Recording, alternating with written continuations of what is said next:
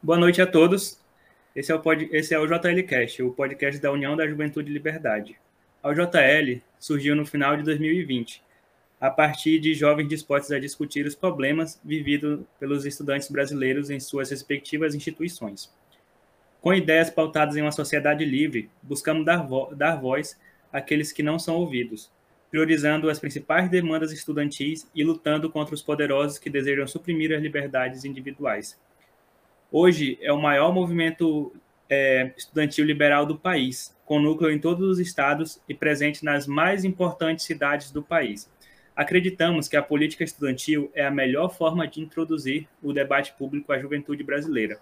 Por fim, a JLCast foi criada com o objetivo de trazer o debate político de forma ampla e acessível.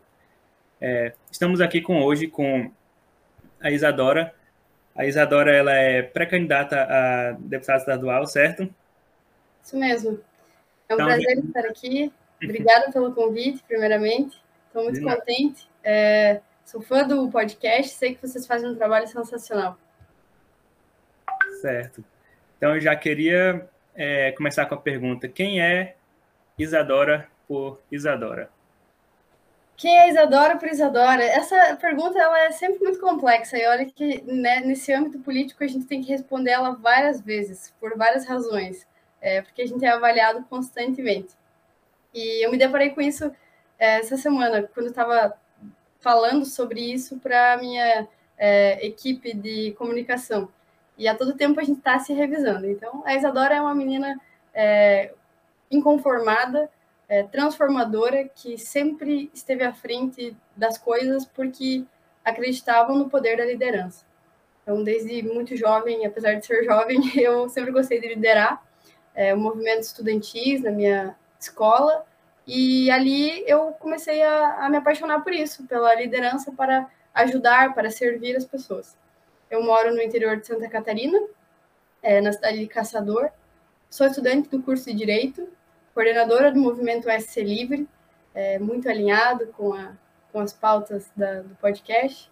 E sou muito grata por ter conhecido a liberdade e as teorias em relação a ela cedo, porque é muito difícil essa pauta chegar para um indivíduo hoje. É, então, basicamente, essa é a Isadora. Certinho. É, a gente sempre pergunta para os nossos convidados qual foi o primeiro contato? Qual foi, então, qual foi a gênese é, no, no movimento liberal? Como foi que você teve contato? Como foi que você um dia vislumbrou na sua mente que não, eu sou liberal? Como foi que isso se deu? Sabe que é, é muito curioso, porque eu, isso não é só eu que, que passei. Já notei que é um fator que muitos liberais passam. Eu era liberal sem saber que era liberal. É, algumas situações da minha vida profissionalmente ou que os meus irmãos, que são todos empreendedores, passaram e que geraram uma certa angústia em mim ou uh, me fizeram questionar por que aquilo tinha que ser daquela forma, é, eu percebi que tinha uma sementinha plantada da liberdade dentro de mim. E aí, com o passar do tempo, eu, em 2018, comecei a acompanhar o trabalho do Partido Novo, e ali foi o primeiro contato que eu tive com os ideais de liberdade. É, depois que eu conheci o trabalho do Novo, que eu me filiei e que eu fui aluna do curso da Fundação Brasil Novo, onde a gente teve aulas sobre o quanto a liberdade ela impacta positivamente na vida das pessoas e que os países mais desenvolvidos, é, consequentemente, são os mais livres, é, eu percebi que eu estava ganhando um verdadeiro presente, porque toda, toda a burocracia que eu olhava e me, me inconformava, eu vi que de fato era isso, que eu era uma liberal, só não sabia que existia esse movimento, só não sabia que mais pessoas pensavam assim e que se chamava isso. É, de fato, acredito que muitas pessoas ainda não descobriram o que são, porque a partir do momento que elas entenderem o que é, elas vão perceber que também são liberais. Entendi. Então, você já era uma liberal de alma, né, por assim dizer? Já já estava em você, você apenas se descobriu, no caso. Exatamente é, sem, sem saber, sem querer, mas foi exatamente o processo de, de descoberta. Da hora, da hora. E hoje você coordena é, movimentos liberais no, em Santa Catarina, é verdade? Isso. É, bom, com o passar do tempo eu fui me envolvendo em mais uh, movimentos e hoje eu sou coordenadora regional do movimento SC Livre, o movimento SC Livre é de iniciativa do deputado estadual Bruno Souza, que é do Novo, e o objetivo é, é liderar, mobilizar e levar ideias de liberdade para os municípios do interior do estado de Santa Catarina, além de formar, de tornar Santa Catarina o estado mais livre do Brasil. A gente tem bons índices disso aqui já, a liberdade econômica já é discutida.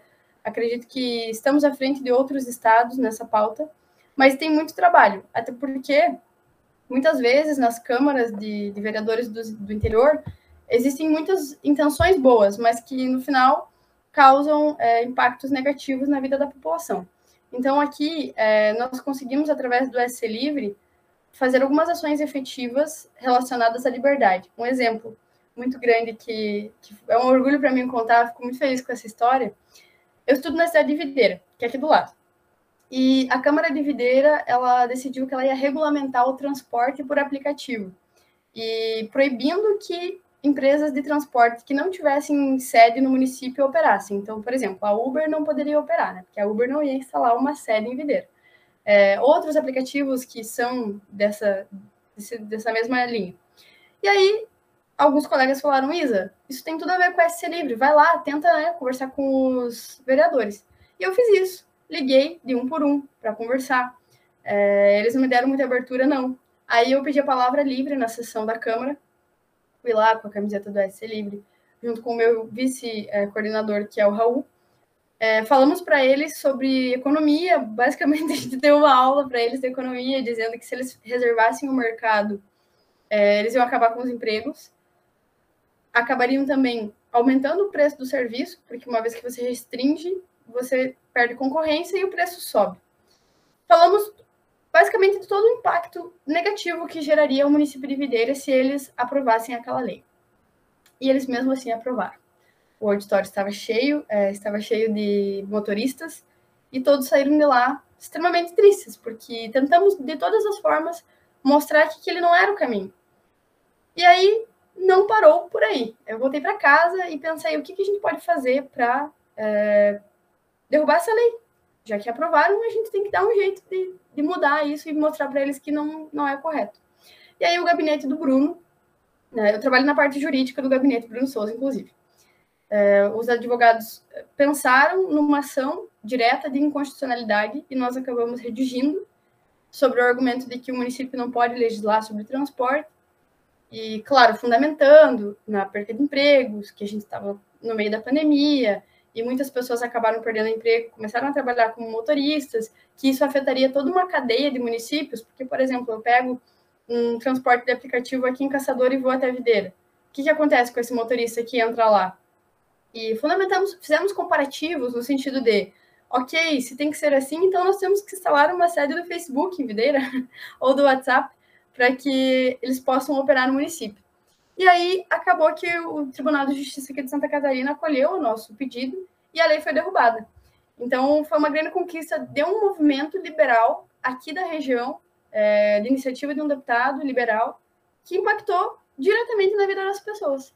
E se a gente não estivesse aqui, quem faria isso? Entende? Então é muito legal ver que o trabalho é, ele gera resultados positivos para a população. Pô, que massa, achei esse exemplo muito, muito legal, porque é uma história, uma história de sucesso no fim, no fim das contas, né? Vocês foram lá, identificaram um problema, viram que a, a lei passou, inclusive, mas não desistiram, cara. Isso é muito bacana. E tu falou aí que tenta melhorar a liberdade no, em Santa Catarina, né?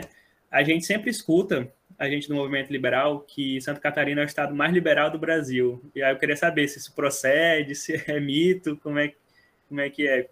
Inclusive, o novo, o novo aí eu vejo que é bem forte, né? Vocês têm um prefeito do novo, é, é muito bem articulado, tem vereadores.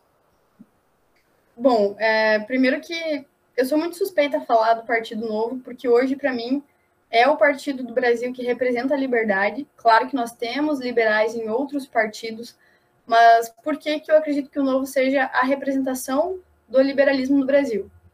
É o único partido que não utiliza recurso para fazer campanha ou para manter diretórios do, do partido. Então, o fundo eleitoral e fundo partidário, ninguém do Novo utiliza, e outros partidos utilizam. Então, uma vez você liberal em outro partido, você já está, né? Tudo bem que se você não usa, mas seus colegas usam.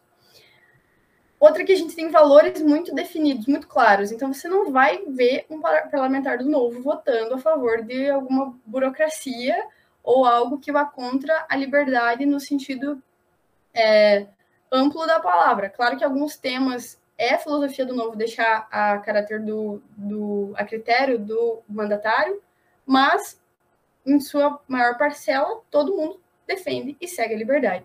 Então é extremamente alinhado. Com isso, é, a gente tem uma adesão muito grande aqui na região sobre esses ideais. Embora nosso estado seja bem conservador, porque ele é bem conservador, a gente percebe que por afetar, por o estado afetar a vida das pessoas e elas perceberem isso, elas clamam por essa liberdade. Eu estou numa região onde isso não ocorre de uma maneira, né, como você pode perceber, a Videira não teve só esse episódio, a Videira teve outros episódios de descarte de alimentos de um produtor que teve é, que não tinha algumas licenças e a vigilância foi lá, acabou fechando, descartando os produtos dele e, e inclusive a gente foi até dele e fez o funeral da Liberdade junto com o Rafael Lima. Foi um momento assim bem impactante, a gente, porque a Liberdade em Videira já tinha morrido, a gente precisava só enterrar. Então a ideia do Rafa, a gente foi lá, fez um funeral com coroa e tudo. É, e o que eu tenho para dizer no âmbito de Santa Catarina é o seguinte: algumas regiões são sim mais adeptas e o movimento é mais forte. Tanto é que aqui em Caçador, a primeira pessoa que falou sobre liberalismo fui eu. E aí o Rafa veio para cá, inclusive, um dia, e nisso ele anunciou que estava aqui e eu encontrei mais dois, três. Minha cidade tem 80 mil habitantes. Então é difícil encontrar pessoas que pensam dessa forma. E muito mais difícil você levar essas ideias para a população em geral. Eu sou frequentemente atacada aqui por ser liberal, e não é ah, porque a pessoa é de esquerda. Não, é por pessoas próximas que, de fato, têm uma tendência a odiar liberais. E eu não me importo, porque eu sei que os dados, eu sou uma pessoa que preza muito por dados. Os dados estão do nosso lado. e uma vez você analisando esses dados, não tem como você continuar defendendo que quanto mais Estado, mais qualidade de vida. É justamente o contrário. Tem muito trabalho ainda para ser feito em Santa Catarina, mas a gente já está, é, por ter muitas pessoas defendendo esse assunto, sim, nós já estamos à frente de outros estados. Vou te dar um, mais um exemplo relativo a Santa Catarina. O Novo tem uma chapa de 40 deputados é, pré-candidatos a deputados estaduais, então acredito que nós teremos a maior quantidade de liberais numa Câmara Estadual do Brasil, né, nessas eleições. Isso vai impactar diretamente, porque o Bruno sozinho conseguiu fazer é, a aprovar a lei de liberdade econômica, criou um sandbox regulatório para pequenas empresas abrirem de uma maneira muito mais célere. Está revisando o código da vigilância uh, sanitária. Então, um liberal conseguiu mexer em várias coisas, imagina mais liberais ali, né? Eu achei legal outro exemplo, porque na minha cidade também, a gente é um pouco maior, é uma cidade de 90 mil habitantes. Aí eu sofro um pouco dos mesmos males, que é muito difícil encontrar outra, outros liberais na, aqui na cidade, tipo, até conheço uns, mas não é, tá longe de ser um pensamento hegemônico, assim, e realmente tem todas essas dificuldades. É, outra coisa que tu falou que eu acho muito interessante, que um, um liberal na política faz muita diferença, né? Tu citou aí o Bruno, é, aqui no Acre, a gente tem o caso de um vereador em Rio Branco também, que ele, ele é um pouco, ele é atacado porque ele economiza verba parlamentar, é atacado por essas coisas. Aí, é, citou o Bruno, então queria saber. Hoje tu trabalha para ele, verdade? Sim, eu trabalho com o deputado estadual Bruno Souza. Uhum. É, faz quase um ano que eu trabalho com ele. E nesse um ano eu aprendi muito sobre atividade legislativa, para o bem e para o mal. A gente vê muito absurdo estando lá perto e também vê que as nossas ações, isso que tu falou do vereador de economizar, o Bruno é o deputado mais econômico da história da LESC. Ele já economizou mais de 3 milhões e meio, se não me engano, já passou de 3 milhões e meio. E isso impacta muito, porque ninguém nunca fez. É a primeira vez que alguém está pensando diferente. E estar com ele foi uma coisa que agregou muito assim na, na minha carreira, é, por ter a oportunidade de estar lá, escrever, é, atuar de fato. É muito legal, muito bom. E como foi que ele, como foi que ele te achou assim? Ele é, teve um show de talentos liberais ou como é que foi a situação? Então, é, o processo para você entrar num gabinete liberal é bem criterioso, né? É, o, isso do novo, né? A gente tem processo seletivo, é, não é simplesmente, ah, eu vou colocar quem eu quero. E aí eu trabalhava no Cicobi, que é uma cooperativa de crédito aqui em Caçador, e eu já estava envolvida no Novo, já estava envolvida é, na fundação, que é o curso do Novo que prepara os futuros candidatos. E eu sempre fui inconformada. E eu me pareço muito com o Bruno, pessoa Bruno Souza. A gente não tem muito sossego, então eu estou sempre buscando é, e ele também. E aqui na cidade eu estava sempre pensando e vendo coisas que eu não concordava e pensando o que, que eu posso fazer, independente se eu tenho cargo ou não. Eu nunca fui a pessoa que pensava, nossa, mas o dia que eu for vereador. Não, é já. o que, que eu vou fazer para resolver isso aqui? Com quem que eu falo? O que, que eu faço? E nisso, o Bruno precisava de alguém no jurídico dele, porque uma pessoa tinha saído. E ele me ligou e falou: Isa, é, você tá aí no Oeste, eu gosto muito do teu jeito, incansável. E eu gostaria de saber se você quer trabalhar no gabinete comigo, né? E aí eu até falei, Bruno, não tem como ir embora, ainda estou fazendo faculdade. Ele falou, não, fica aí, trabalha remoto. Eu quero você produzindo no jurídico, você tem boas ideias, vem pro time. E foi uma das melhores coisas que me aconteceu. Tem um detalhe nessa história. Eu tinha recebido uma proposta no Cicobi para assumir o RH das agências da região. É, e aí eu fiquei assim, dois pesos e duas medidas. Né? E o Cicobi deixou muito claro para mim, até porque é uma instituição, eu entendo o lado deles e tenho muito carinho, é, que eles não poderiam, se eu aceitasse, eu teria que me desvincular da política, entende? E aí eu olhei e falei, mas a política é, é a minha vida, não tenho como tirar uma coisa que faz parte de mim. E eu optei por, por ir trabalhar com o Bruno. E foi uma, uma situação bem engraçada, porque o dia que eu fui para a posse, nós fizemos um, um evento aqui para o Bruno palestrar, e aí eu fui com ele para Florianópolis, né, para assinar a documentação e tudo mais, conhecer o gabinete, conhecer as pessoas, aprender. E aí eu tava, é, peguei minha mala, né, olhei para minha mãe, fui dar um abraço nela, e quando eu virei, eles estavam em dois carros pretos, assim, aí parecia que eu estava entrando, sei lá, para máfia. e eu imagino o coração de uma mãe, pensar, poxa, uma filha saindo de uma carreira num banco, numa cooperativa de crédito, né, bancário, e ir para política. Meu Deus, mas é diferente, é muito diferente do que as pessoas imaginam. É outra história, não tem nada a ver com, com a política que nós estamos acostumados a lidar. Entendi. Então, então para ti é muito mais do que só um trabalho, né? No caso, é, é um jeito de você é, é, em prática seus princípios e valores, né? No caso, a política para tu. Então, é, já emendando este assunto, Hoje você é pré-candidata a deputada estadual, tô certo? Exatamente. Aí, mais esse desafio para lidar. É, isso aconteceu também, foi uma, uma coisa que aconteceu a longo prazo. Desde 2000 e eu estou no novo desde 2019 como filiada, mas a decisão de ser candidata assim é mais recente, mas eu já cogitava, desde que eu sou eu, eu cogito ser é, candidata a um cargo político. Então a coisa foi acontecendo naturalmente. Entendi. Aí já tem, já tem algum. Ah, não pode falar de projeto de ainda, né? Não posso, ah, não posso falar, é segredo. Verdade. Cara, aí tu se inspira muito no Bruno ou tu, ou tu segue uma, uma linha um, um, pouco diferente? O que que, o que que vai te diferenciar, por exemplo, do, do Bruno Souza e do Gilson Marques também, né, que é deputado? Qual vai ser o diferencial da Isa, no caso? Eu tenho é, alguns pensamentos que são bem meus, assim. O primeiro, a primeira coisa que eu gostaria de pontuar é o seguinte: eu, eu queria ter, ido, ter sido candidata a vereadora em 2020. Só que, como eu queria ir pelo Novo, porque o Novo é o único partido que eu confio e que eu tenho certeza dos valores e princípios, e que todos os meus colegas, se eu olhar para o lado, eu vou ter certeza de que essa pessoa é tão honesta quanto, é, pensa parecido e tudo mais, eu não consegui sair candidato em 2020. Por quê? Porque no novo você passa por um processo de preparação e seleção. Então você faz o curso da fundação, 720 horas, dá um ano mais ou menos. Você faz um TCC, você passa por entrevistas para daí teu nome ir para a convenção. Eu estou nesse processo.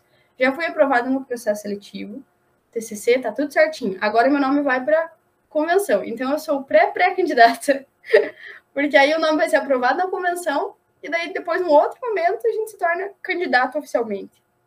É, mas é claro que eu já estou me organizando e trabalhando para que isso é, saia do papel, porque uma campanha leva muito tempo e organização.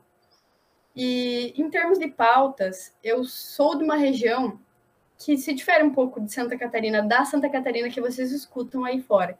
Santa Catarina é vista como uma região muito rica, muito desenvolvida, e aqui na minha região isso não é tão claro. Nós temos uma região com o menor IDH do estado, mas uma das maiores rendas per capita. Então, nossa renda per capita é 44 mil reais. 44 mil reais. Por quê? Caçador é a quinta maior exportadora. A gente tem uma indústria muito forte, uma indústria madeireira muito forte, só que as pessoas ganham muito mal. E aí nós temos estradas ruins. É extremamente claro você vê, por exemplo, a cidade de Lages, que fica na Serra, da Serra para baixo é uma Santa Catarina, da Serra para cima é outra, em termos de infraestrutura, principalmente. As nossas estradas aqui no interior são muito ruins. Para você escoar a produção, e nós temos uma produção muito grande, é, de diversas vertentes. É, por exemplo, a BRF, né? A Perdigão nasceu aqui em Videira ali, um pequeno produtor, e se tornou essa potência, está aqui do nosso lado. Aqui em Caçador, quase toda a, a produção é exportada, principalmente para os Estados Unidos. Chapecó, grãos, a região de Chapecó é muito forte em questão de grãos, então tem muito para crescer, mas carece porque o Estado está ali atrapalhando. Aí esse primeiro, essa primeira pauta que com certeza eu vou defender é a representação regional. Eu quero ser representante do meio oeste eu quero falar, olha, legal que a gente tem uma rodovia concedida. Eu sou super a favor, se eu pudesse, eu concedia todas as rodovias, privatizava tudo. É... Que legal que a gente tem uma rodovia no litoral concedida. Mas e lá em cima? A gente precisa escoar essa produção. A gente precisa falar disso sobre o Oeste também. Então eu vou ser a pessoa que vai brigar pelo Oeste. E eu tenho certeza que isso vai ser o meu diferencial lá dentro. É, até porque eu não vou focar só na desburocratização, e só na questão de você reduzir custo, porque isso é básico de todos os candidatos do novo. Né? O Bruno tem as outras pautas também.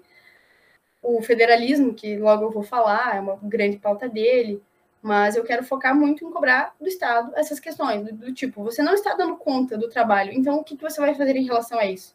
Eu preciso que você resolva.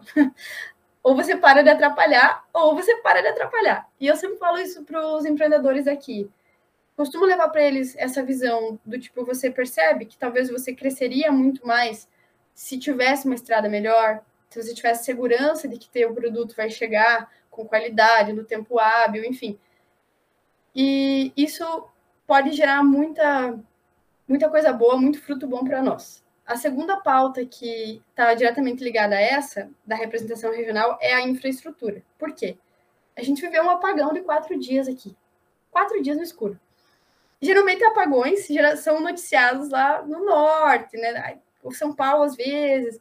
A gente ficou no escuro aqui quatro dias, ninguém falou nada em lugar nenhum. Acredita nisso? Ninguém, nem assim, nem na rádio, só na rádio local. Porque ficamos no escuro. Houve um acidente climático a uns 100 quilômetros daqui, que derrubou uma torre principal e nossa cidade, mesmo sendo a quinta maior exportadora, não tem mais do que uma rede de abastecimento. Ou seja, a energia só vem de um lado e se quiser.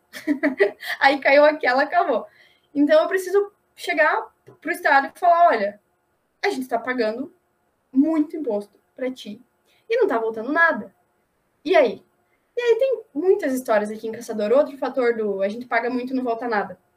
Nosso hospital aqui ia fechar. Só não fechou por quê? Porque os empreendedores colocaram dinheiro no hospital. E muito dinheiro, milhões e milhões. Aí agora ele está todo reformado, todo bonito.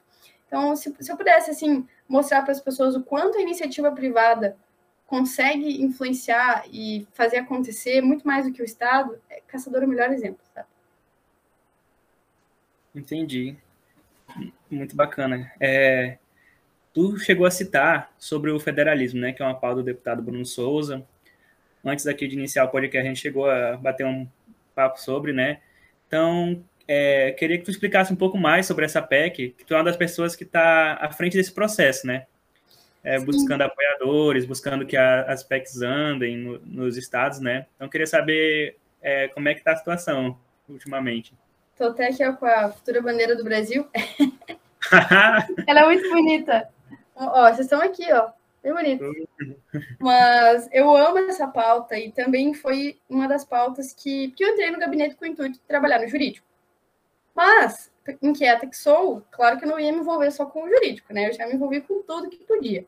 E o Bruno falou: Isa, toca essa pauta, ela é tua, vai para cima. E eu saí, literalmente, caçando deputado, ligando de um por um, é, mandando o projeto. E para as pessoas entenderem, o objetivo é dar mais autonomia legislativa, em primeiro, prim, primeiro momento, para os estados. Não tem nada a ver com separar sul do resto, não tem nada a ver com isso. É dar autonomia. Todos os estados terão mais autonomia. Por quê? Hoje está tudo concentrado em Brasília. Tudo é decidido por Brasília. E nós temos uma extensão territorial que não, não, não fecha essa conta. É, nos Estados Unidos é o exemplo perfeito do que a gente está tentando implementar aqui. Lá os estados têm autonomia para legislar, é, o governo central, no caso o nosso aqui, a União, não interfere tanto assim nos estados, porque cada estado tem a sua maneira de, de viver e sabe o que é melhor para si. E aí, nesse processo de articulação, quando eu peguei a PEC para cuidar, se não me engano, tinha quatro estados aprovados, mais ou menos, e uns cinco protocolados. Hoje nós temos nove estados aprovados e nove protocolados. O Bruno, ele existem duas maneiras de você alterar a Constituição Federal. Ou você vai direto para um deputado federal e ele protocola uma PEC mesmo, ou você aprova, enquanto deputado estadual, em 14 assembleias para daí um projeto de resolução para daí se tornar uma PEC. Então hoje ele é um projeto de resolução de emenda à Constituição. Aprovado nas 14, nós levamos a Brasília é, exatamente o texto que a gente quer que altere. Qual é o texto que a gente quer que altere? artigos 22, 24, 41. E é isso. Tem mais um, uma resolução que a gente colocou. E basicamente é: cada estado vai poder legislar sobre meio ambiente, leis trabalhistas, uh, infrações penais, pequeno, pequeno impacto, nada tão grave ainda. E isso já vai causar uma baita de uma alteração, porque o pessoal, a gente fala muito dos recursos também, e o pessoal fala muito do, da questão dos recursos. Até falando do Acre, é, nós aqui em Santa Catarina, a cada 100 reais enviados, volta 20. E para vocês, a cada 100 reais enviados, vocês recebem 730, mais ou menos. E aí o pessoal fala, tá, mas um dia quando vocês colocarem a pauta é, recursos dentro desse projeto, não vai dar muito estouro? Vai. E esse por si só já vai dar muita discussão. Mas as chances de aprovar são muito grandes. Por quê? Primeiro ponto. O fato de tramitar em todas essas assembleias estaduais fez com que todos os deputados e todas as casas discutissem o assunto. E os deputados estaduais falaram: Poxa, é verdade, tem coisas que eu sei do meu, do meu, do meu estado. Santa Catarina, por exemplo, só aqui a gente tem uma diferença de mata e relevo, é uma loucura. Como que um, um deputado, uma Câmara com 500 e poucos deputados, que uma parcela mínima representa Santa Catarina, vai decidir coisas por Santa Catarina. Não faz sentido. Né? Isso serve para os outros também. E aí, é, o que me surpreendeu muito é que os estados do Nordeste foram os primeiros a aprovar. A maioria está no Nordeste, as pessoas geralmente acham que não, que isso é pauta que só o Sul quer aprovar. O Rio Grande do Sul rejeitou, rejeitou a proposta, que todo mundo fica também impactado. E então percebe-se que todo mundo quer ter mais autonomia. E uma vez essas bases, então passou em várias câmaras, essas bases, na hora que tiver no Congresso, vão fazer o quê? Vão pressionar suas bases federais. E vão falar: olha, a gente tem que aprovar isso, porque é uma revolução mesmo para o país, é uma mudança estrutural muito grande e vai mexer com todo o nosso ordenamento jurídico. Então é muito, muito legal. O meu TCC da faculdade é sobre isso, eu passei o domingo escrevendo. E, e assim, com prazer, não é uma coisa que eu faço estressada, é uma coisa que eu faço gostando do que eu faço, porque eu estou vendo acontecer na prática. Muito, muito legal. Eu gosto muito desse tema porque, por mim, assim, os estados teriam ainda mais autonomia. Poderiam decidir sobre direito penal, direito civil. Por mim também. Coisas assim. Mas a gente, tenta fazer na medida do possível, né? Eu acho legal porque eu imagino quando as, quando as discussões ficam mais perto das pessoas, fica mais fácil você conversar com seu deputado, conversar com com as pessoas que tomam a decisão. Porque lá em Brasília são 500 caras que eu não conheço, sei lá, 99% deles eu não conheço. Conheço mal os, os do meu estado e os, os, mais famosinhos, assim, que estão no radar nacional. Aí esses caras vão tomar decisões sobre o teu estado. Aí meio complicado, assim, né? E eles não, eles não conhecem a tua realidade. É impossível, assim. Uma situação que aconteceu que é o melhor exemplo. É, teve uma decisão que eles tomaram, eu não lembro exatamente a metragem, mas digamos assim, ah, o, mínimo que precisa manter de distância de um rio é 15 metros. Não lembro se era 15. Se, você, se isso tivesse continuado, acabou a nossa cidade, porque aqui o rio corta, a cada esquina ele passa, ele corta literalmente a cidade inteira. Isso funciona no Amazonas, mas não aqui, entende? Então, cada estado tem que ter essa autonomia legislativa, porque vai entender quais são os seus problemas. Outra coisa que a gente comenta muito é o localismo de decisões ruins. Se você toma uma decisão ruim, ela vai afetar aquela população ali. E é totalmente reversível. Se você toma uma decisão ruim para o Brasil todo, todo mundo é afetado. Entende? A competição entre os estados é outro fator muito legal disso poxa, a gente está vendo, somos autônomos, a gente está vendo que o Acre está tomando umas decisões inteligentes e está crescendo, está funcionando. Eu vou copiar o Acre, entendeu? Isso a gente já entra na questão do recurso. Por exemplo, o Maranhão é, é o estado que mais paga bem os professores. Como que o Maranhão paga mais que São Paulo, que é o que mais arrecada? Não fecha? Aí o que, que ele faz? Ele recorre ao governo federal.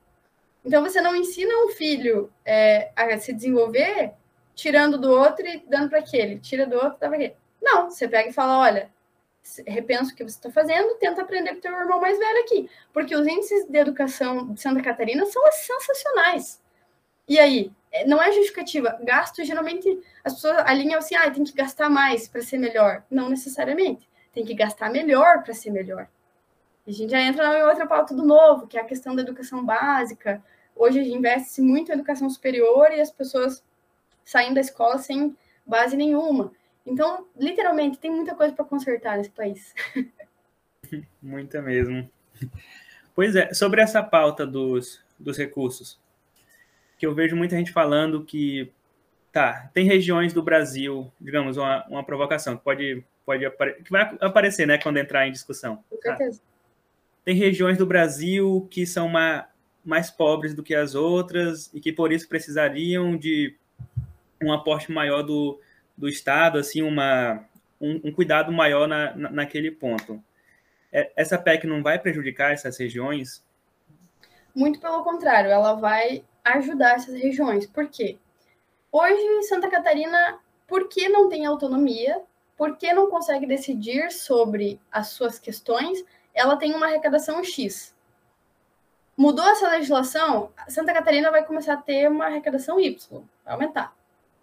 É óbvio que uma parcela a gente vai continuar mandando para a União. Isso também acontece nos Estados Unidos. Só que essa diferença entre envia e recebe é menor. E, claro, lá também tem estados que recebem muito mais. Fator climático, por exemplo, o Nordeste. Aqui, se a gente plantar qualquer coisa aqui no quintal de casa, está nascendo. No Nordeste não tem água. Como é que a gente vai fazer? Não tem como abandonar aquela população. E isso está descartado. A questão da autonomia é não é que você vai deixar de ter apoio do governo federal. Não. É que você vai ter mais liberdade para você tomar suas decisões e ir tentando coisas que farão o Estado crescer. Claro, vai falhar, vai dar errado, daí cancela aquela estratégia. Começa a ver o que, que São Paulo está fazendo. Cresceu, arrecadou mais, consequentemente. Arrecadou mais, mandou mais para a União. Então tá todo mundo mais rico. Entende?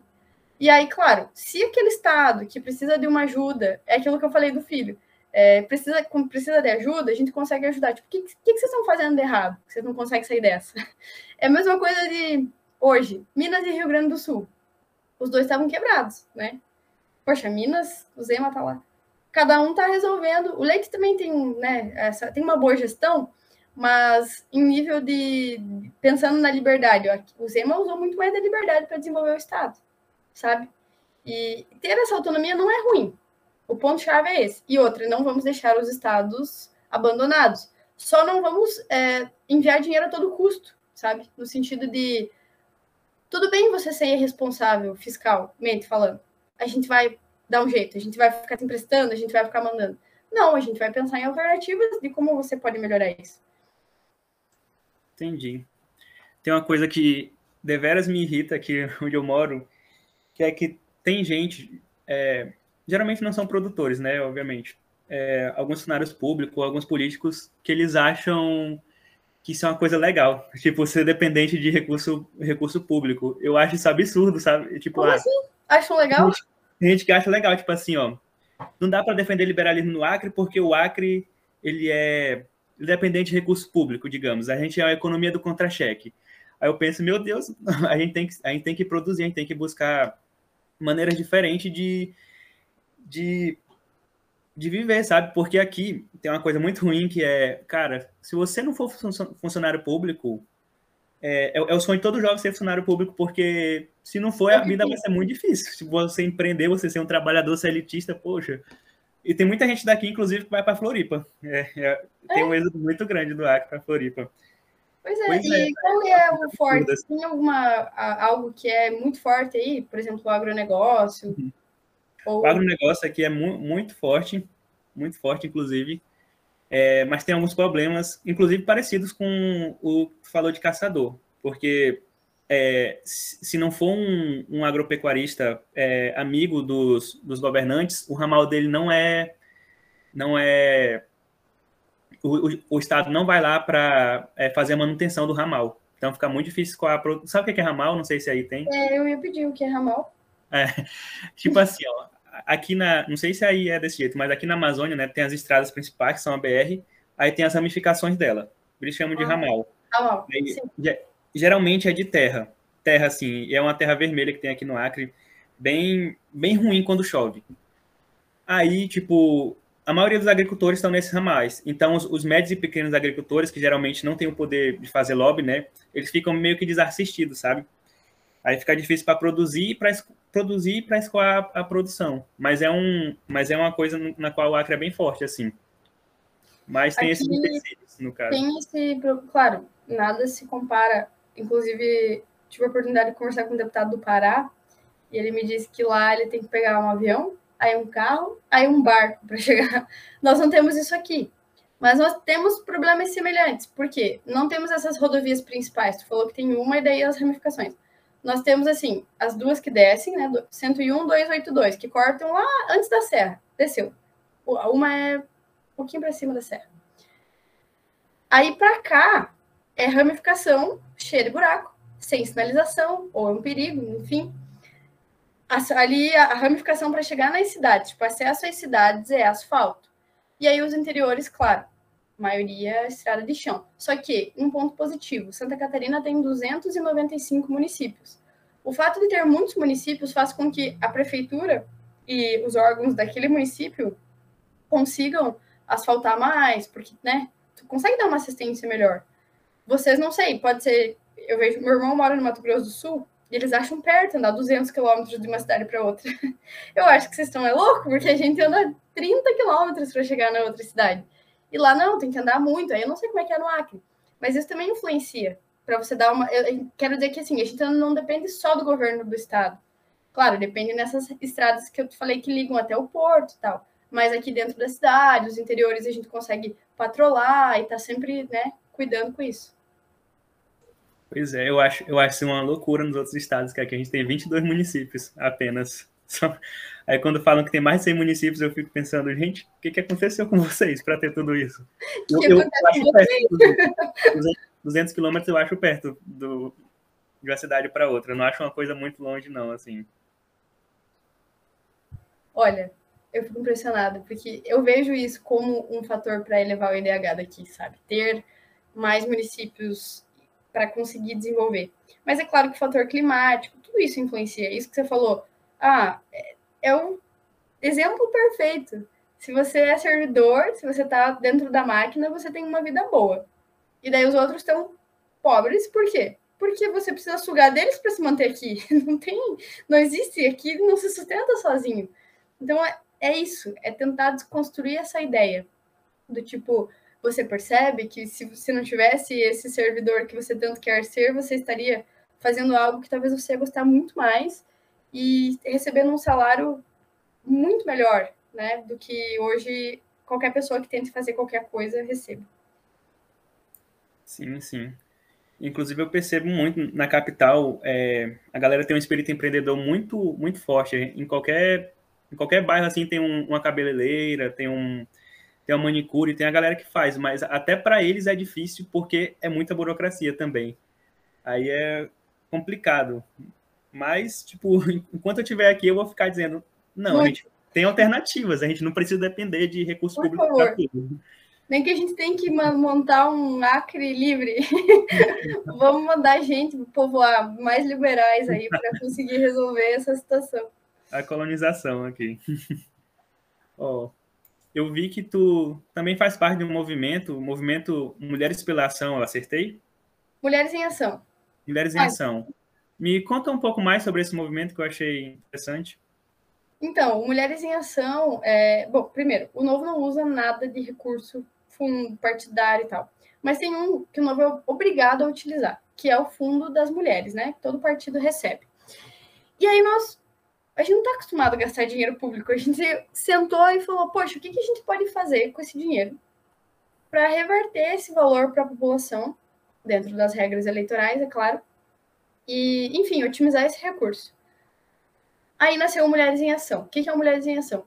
É um movimento que a gente leva palestras para municípios da, do estado inteiro, onde nós convidamos mulheres líderes de todo tipo de instituição, então associação filantrópica, é, setor privado, contadora, empreendedora, lojista, enfim, e uma pessoa, uma política, né? Do novo, óbvio, para mostrar o nosso trabalho e por que, que o novo é tão diferente dos outros. E, e, tem dado muito certo, porque a troca de experiência, ela motiva. Motiva quem está assistindo, então quem está assistindo sempre sai lá ou ela sai com vontade de empreender, ou ela sai com vontade de entrar para a política ou fazer alguma ação social, mas ela sai motivada. E você acaba aproximando as mulheres desses assuntos. Por exemplo, aqui em Caçador, a gente tem um monte de associação que a mulherada toca, cuida, tipo, eu visitei hoje de tarde uma, a AMAR, a Associação Maria Rosa, ela recebe mulheres vítimas de violência. E não só a mulher, as crianças, os filhos dessa mulher, elas recebem todo um atendimento, o espaço é lindo, é, e ela só sai de lá quando a vida dela estiver resolvida. Então, assim, ah, eles ajudam em tudo. Vai fazer a carteira de trabalho, vai procurar um emprego, vai procurar uma casa para essa mulher, vai ver como que ela vai pagar esse aluguel. Sai de lá com uma vida nova. E elas fazem isso com a maior tranquilidade, assim, se dedicando, todo mundo voluntário. Então, é muito legal. E aí, você colocar essas mulheres em contato com outras é muito bacana, porque dali você nasce mais frutos, né? E esse é o objetivo. Nós precisamos de mais mulheres na política e não é criando uma cota, como a esquerda preza, porque isso leva uma margem de colocar mulheres só pelo nome, né? Escrever lá e não sai candidata, mas pelo, pela vontade. E eu sou muito entusiasta disso. Hoje a nossa Câmara aqui tem uma mulher só. E isso me dói, porque eu sei o quanto uma mulher lá pode levar uma visão diferente. Não estou dizendo que os homens são incapazes, mas eu sei que nós temos, isso não sou eu que estou falando, uma facilidade em gestão e uma qualidade na gestão, porque os países que são geridos por mulheres são mais desenvolvidos. Alemanha, é, teve uma que foi destaque, Nova Zelândia, se não me engano, foi destaque na, na pandemia. Enfim, precisamos de mulheres, mas precisamos que elas queiram, e esse é o intuito do movimento.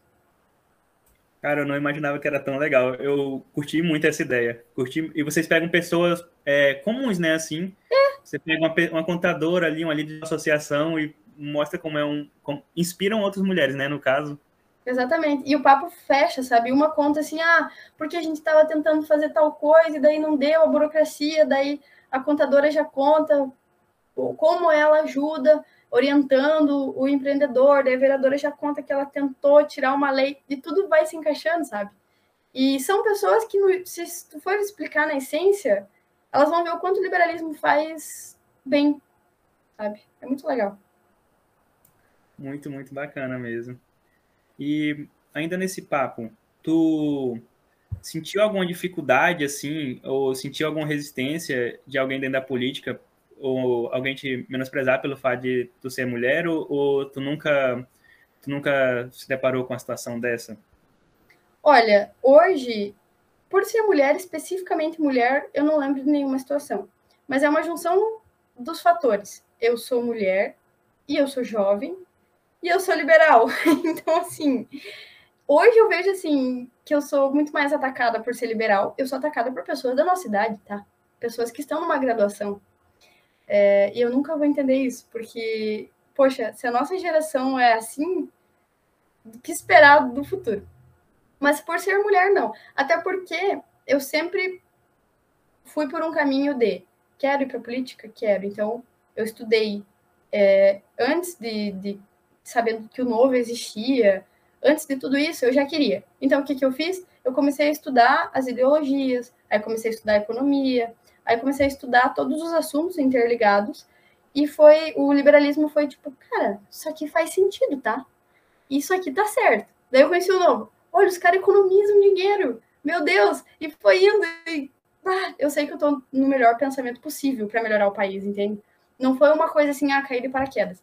Então, em relação ao preconceito, por ser mulher, não, até porque quando eu chego para conversar, já acontece sempre, né? Vou apresentar meu projeto. Estou numa mesa com empresários, todos homens.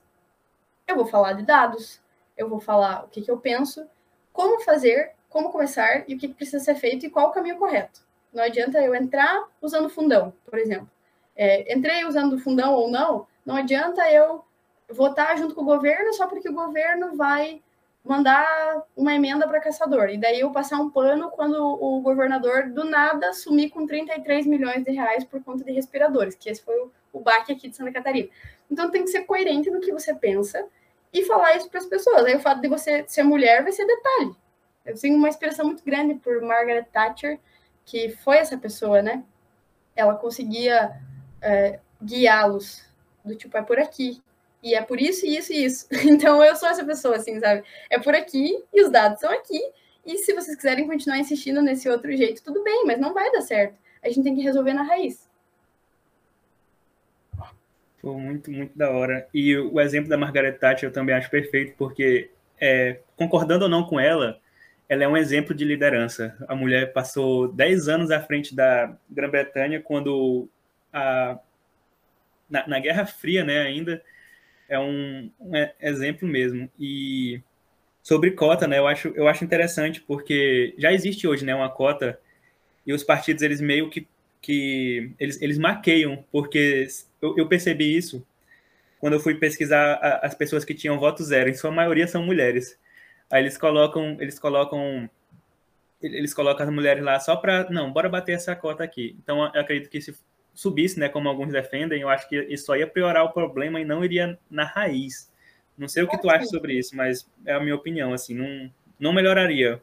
Não, e essa cota que existe agora, eu falo com tranquilidade. Porque é duas ilusões. Fundo, fundo, dizer que fundo partidário é democrático porque você entrega dinheiro pro candidato que não tem dinheiro e que ele vai ser renovação. Maior mentira do mundo. O partido está interessado em ganhar, meu querido. O partido vai colocar dinheiro no candidato mais forte. E se você é jovem, se você quer ser renovação política, o partido não vai te dar dinheiro. Esqueça. Então, falar que fundão eleitoral é para renovar a política, para mim, é a maior mentira do mundo. Segunda é essa de, ai, nós, a gente tem que criar cota para a mulher entrar na política. Vai acontecer exatamente isso que tu falou vai colocar nomes lá, dia 2 de outubro tu vai olhar, vai estar tá zerado, porque ela é uma laranja. E aí você acaba com a imagem da mulher. Porque, poxa, ela podia de fato ser uma baita líder e daí, né? Mas as pessoas elas têm uma dificuldade, elas acham que tudo é por meio da obrigação e não pela inspiração, pela influência, pela inspiração de, de falar, cara, tu é capaz. Aconteceu comigo aqui, uma candidata que estava meio na dúvida, assim, Primeira vez que eu conversei com ela, a gente tava num evento, ela começou a falar comigo, né? Se apresentou e tal. E eu olhei para ela e pensei: essa mulher tem que ser candidata? ela é fantástica? E antes de eu responder qualquer coisa que ela tava falando, eu olhei e falei: Você já pensou em ser candidata? E ela falou: Tá doida? Imagina eu? Não, jamais. Resultado: ela vai ser candidata. E ela tá fazendo um trabalho lindo, ela tá se empenhando, ela tá indo atrás, sabe? Então, assim, é totalmente. É outra vibe quando você inspira uma mulher a participar porque ela quer. Eu imagino. Ó, Isa, a gente está chegando no, no final do podcast, aí a gente faz as perguntas do chat. Aí eu vou fazer umas perguntas aqui para ti, que mandaram lá no, na transmissão ao vivo no YouTube.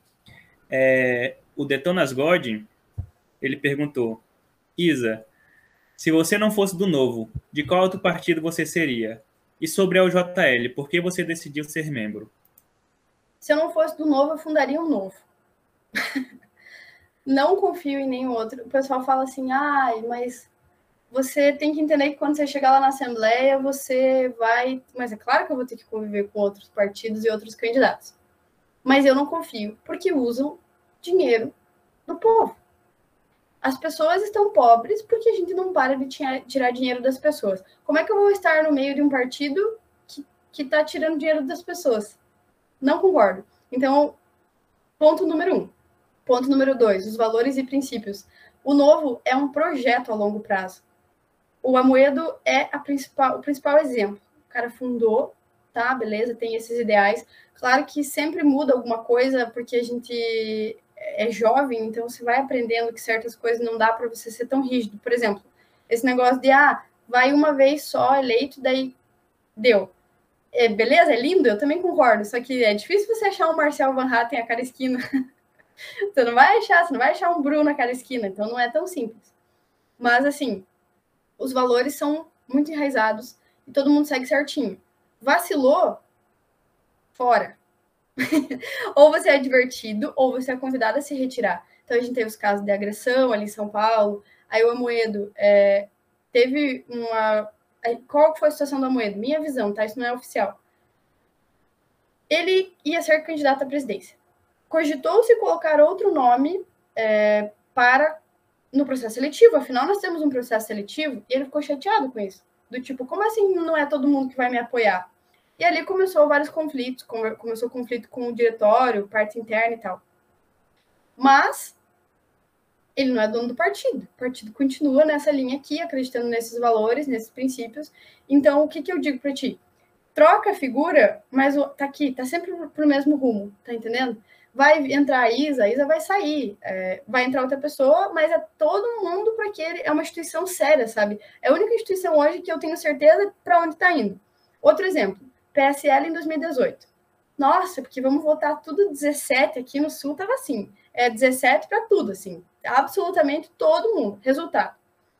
Elegemos um governador que hoje utiliza avião do bombeiro militar para ir para lugares paradisíacos do Brasil. Sumiu com 33 milhões de reais em respiradores. É, fora os demais, assim. Aí foi uma decepção. Por quê? Boom, né? PSL, nossa, estourou, agora PSL nem existe mais. Aí o Podemos estava né, tá nessa também, porque agora todo mundo vai para o Podemos, porque o Podemos, daqui a pouco o Podemos vai morrer de novo. E aí? E a gente está aqui, ó, todo dia, devagarinho, indo, sabe? E, e a gente sabe aonde a gente vai chegar. E sabe que esse processo vai demorar um tempão. Então, assim, se o novo não existisse, eu não teria ido. No, nas condições dos outros partidos, eu não teria saído candidato. Eu entendo, é um projeto de longo prazo que foca numa instituição, não numa pessoa, né? Perfeito. Isso, muito, muito interessante. Aqui, no, aqui na UJL do Acre eu tento fazer o, isso também. Porque se eu pudesse, eu, eu poderia pegar e pessoalizar o JL como outros, como outros movimentos fazem, né? Tem movimentos que a liberais, inclusive, que pessoalizam é, a, a figura do líder, né? Aí isso daí para mim não contribui e eu vejo que com o novo acontece isso. Não, não tem uma personalização de uma pessoa como é, por exemplo, no PT com o, com o Lula. Então eu acho isso muito bacana e que agrega muito na instituição. Certo. Tem outra pergunta aqui que é do Cris Garcia.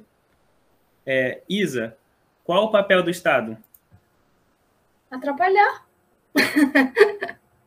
Não, vou. Esse...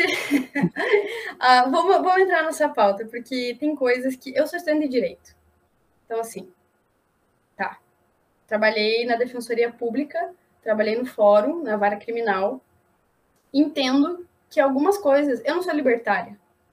Eu ainda não consigo ver, dizem que é um processo, mas eu ainda não consigo ver certas coisas é, sem uma regularização ou algo do tipo olha, você não pode fazer isso. Por quê? Um dos princípios do novo, por exemplo, é liberdade com responsabilidade. Mas se a pessoa não tiver responsabilidade, o que, que vamos fazer com esse Cristo? Alguém vai ter que resolver. então, eu vejo que para algumas coisas o Estado é fundamental no começo. Eu vou dar uma, uma, um exemplo rápido. de algo que é uma política pública que eu faria se eu tivesse se eu estivesse indo para o executivo. Eu sou aluna do Renova BR, eu tomo bastante água, gente. É, no Renova, eu tive a oportunidade de ter aula com o fundador, o fundador do Bolsa Família. Ele é um engenheiro do ITA. O cara é fantástico. Ele não é um político, ele é um engenheiro que pensou o Bolsa Família. O tema da aula é, era como erradicar a pobreza no Brasil. Aí ele colocou o ponto de vista dele e eu achei fantástico.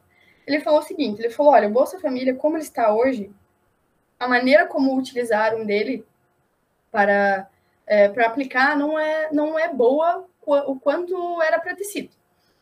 Para erradicar a pobreza no Brasil hoje, você tem que fazer o seguinte: você vai tirar, você não vai dar 80 reais para um monte de gente. Tu vai dar de 200 a 400 para as pessoas que estão em extrema pobreza, aquela pessoa que está passando fome ou na rua. Aí você vai pegar essa pessoa e tu vai uh, fazer um acompanhamento. Então, assim, hoje eu pego uma pessoa para tirar dessa situação de extrema pobreza. Então, eu vou dar um salário, um valor ali de Bolsa Família, de Auxílio Brasil, chamem do que quiser, razoável. Aí o CRAS, de, todo município tem CRAS. Começa por aí, achei fantástico ele falar isso. Falei, cara, faz muito sentido. É, tu vai um assistente social do CRAS e faz um acompanhamento. Pega essa, essa pessoa, leva a fazer a carteira de trabalho, leva a fazer título, sabe ler, não sabe ler, coloca as crianças na escola, começa a ajeitar a vida da pessoa. Beleza. Arrumou um emprego. Vamos no Cine. Arrumou um emprego, conseguiu um emprego. Tá. Devagarinho ela vai se estabelecendo até que vai chegar ao fim dos seis meses, acabou o auxílio, entendeu?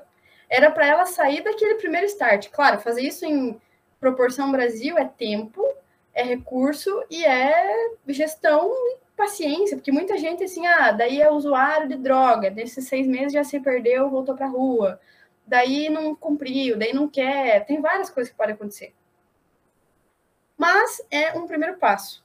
Eu achei fantástico, eu achei fantástico, e ele usou uma, palavra, uma frase que me, me tocou muito, ele falou assim, o problema do Brasil não é falta de dinheiro.